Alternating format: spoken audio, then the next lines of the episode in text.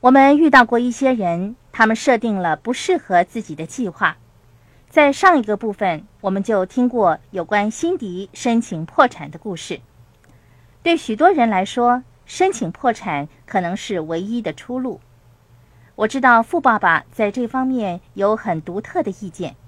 沙伦，你可以跟听众们分享一下吗？当然可以了。我认为人们必须对自己所做的决定负责任，这也是富爸爸一直所坚持的信念。富爸爸认为，如果你掉进了债务的困境，就必须为自己的行为负责任，设法摆脱债务。他还会建议你找出减低债务的方法。我赞同富爸爸所说的，你需要为自己的行为负责任。目前申请破产的记录是有史以来最高的。人们对花钱失去了控制的能力，以至于债台高筑。他们认为，除了宣告破产之外，别无他法。而我们发现，只有少数人愿意为自己的行为负责任。不可否认的，在一些特殊的情况下，他们的确是没有其他的选择，宣告破产是他们唯一的出路。如果你面临破产的命运，我建议你先向顾问寻求专业的意见。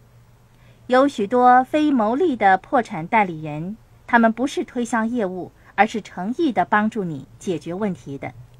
我们在课程第三个部分第七十九页列举了一些破产代理人的名单以及联络的方法。如果你没有其他的选择，非宣告破产不可的话，那么你也只好申请破产。可是你必须清楚明白。破产是怎么一回事？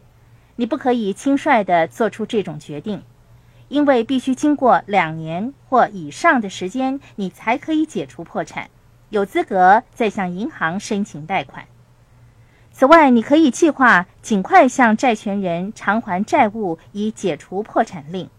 所以，不要草率地选择破产这个解决方法，它应该是你最后使用的一招。